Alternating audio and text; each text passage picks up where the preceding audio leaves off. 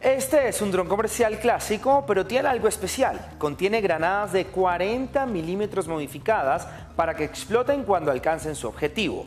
Drones como este son utilizados por los militares ucranianos y están equipados con explosivos, pero también son los ojos de los militares en el cielo para tratar de conseguir la caída de las tropas rusas. Mark Ancian, ex marine y experto en seguridad del Centro de Estudios Estratégicos e Internacionales, nos cuenta más.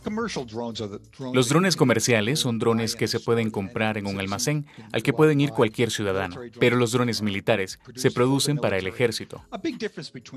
Una gran diferencia entre ambos es que los drones militares son más resistentes. Están diseñados para un uso repetido están construidos para funcionar en muchos, muchos tipos de entornos diferentes.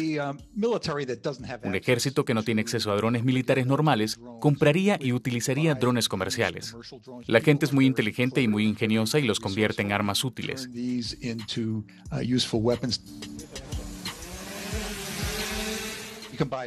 Uno puede comprar muchos y considerarlos artículos desechables, que se usan una o dos veces y eso es todo. El personal militar ucraniano puede simplemente ir a los almacenes y pedir drones comerciales. Sospecho que muchos lo hacen. Tras el inicio de la invasión rusa en el mes de febrero, el gobierno ucraniano pidió que se le donaran drones. Como resultado, se reunieron unos 6.000. Estos drones pueden ser modificados para llevar pequeñas armas. Cuando se lanzan desde el aire, pueden causar daños significativos en las partes vulnerables de los tanques y vehículos blindados rusos. A veces se ven drones con pequeños explosivos adheridos que las tropas ucranianas lanzan sobre las fuerzas enemigas, tal vez con granadas de mano o algo así.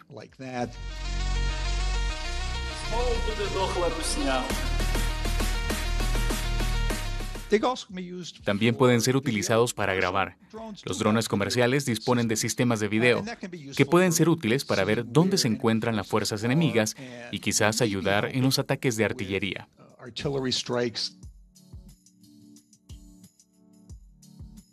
Vemos otros drones que pueden ser utilizados como kamikazes, es decir, que encuentran a un soldado enemigo y vuelan hacia él para herirlo.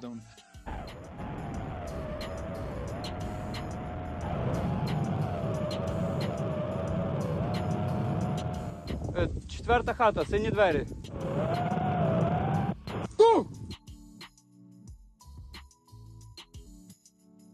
Я в них тупо залетів. Двері, в двері, в двері, в двері. А, їх вже нема синіх, блядь. А вони вилетіли? А, воно вибігає, вибігає. No hay duda de que estos drones son algo bueno para el ánimo de las tropas. Está claro que los soldados implicados están muy orgullosos de lo que hacen. Вот он, вот он поднимается, посмотри. Yeah! Es probable que esto haga que los rusos sean un poco más cautelosos y es posible que caminen mirando hacia arriba, preguntándose si hay un dron volando hacia ellos.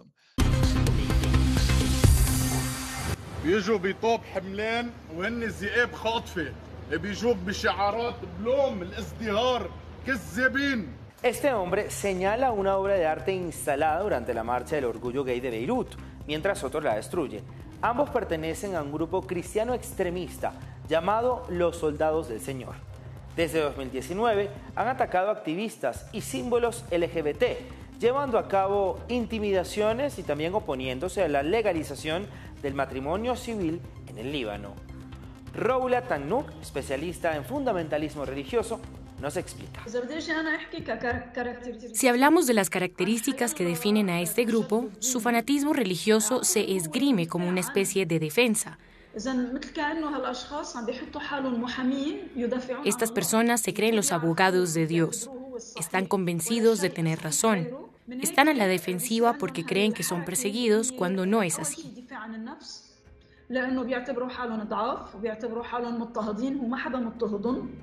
بس يجي حدا يحط علم محطوط عليه. قوز القزح وشايلين منه لون. هيدي العلامة هي لرب الجنود. حتى عهد حتى ما يبيدكن Su reacción es violenta porque se dan cuenta de que no son aceptados por la sociedad, que es moderada, rechaza sus ideas fundamentalistas. pretenden volver a los orígenes de la religión, pero en realidad se trata de una cultura religiosa de un tiempo pasado. Cuanto más los rechaza la sociedad, más extremistas se vuelven. Líbano es un país multiconfesional en donde la religión pesa mucho. Solo se permite el matrimonio religioso y la legalización del matrimonio civil es un tema de debate habitual. El grupo de soldados del Señor, al igual que la mayoría de las figuras religiosas libanesas, se opone categóricamente porque, en su opinión, este abriría un camino para las uniones entre personas del mismo sexo. En los países árabes, especialmente en las sociedades multiconfesionales, los líderes religiosos tienen un gran control sobre los aspectos civiles de la vida, la herencia, el matrimonio o el divorcio. Por lo tanto, la estructura social está estrechamente vinculada a la estructura religiosa que a su vez dicta la estructura política libanesa. La propuesta de ley de matrimonio civil se enfrenta a un gran rechazo porque despojaría a las personas de su filiación religiosa.